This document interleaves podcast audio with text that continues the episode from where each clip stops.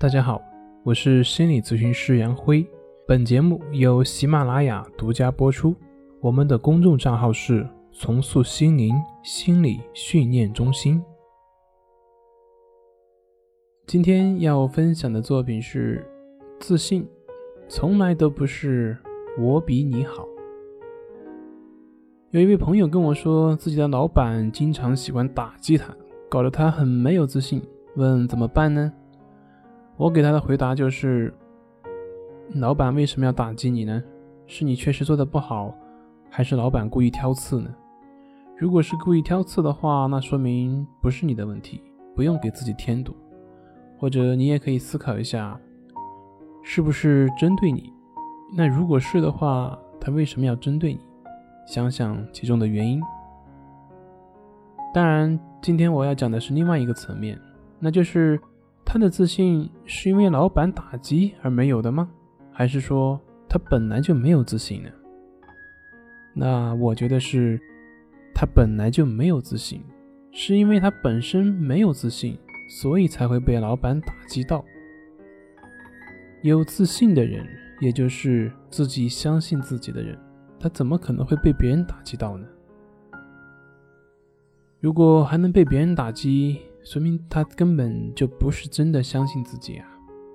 当然，这里说的自信，并不是说盲目的自信。比如说，你明明做的很差，但是你还感觉良好。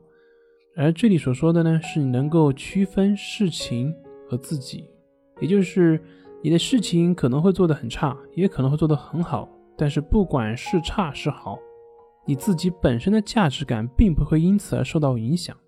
也就是说，自信的人。他的内在的价值是稳定的，他既可以嘲讽自己的不足，也可以很大方的承认自己的长项优势。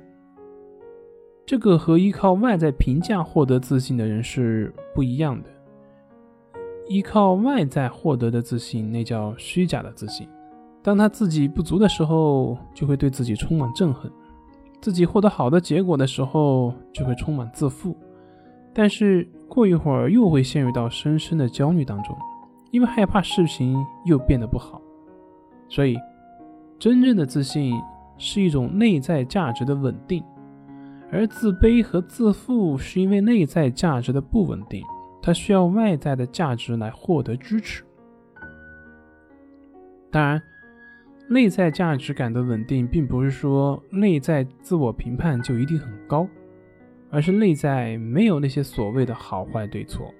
如果内在还有好坏对错，那么这个内在也是很难稳定的。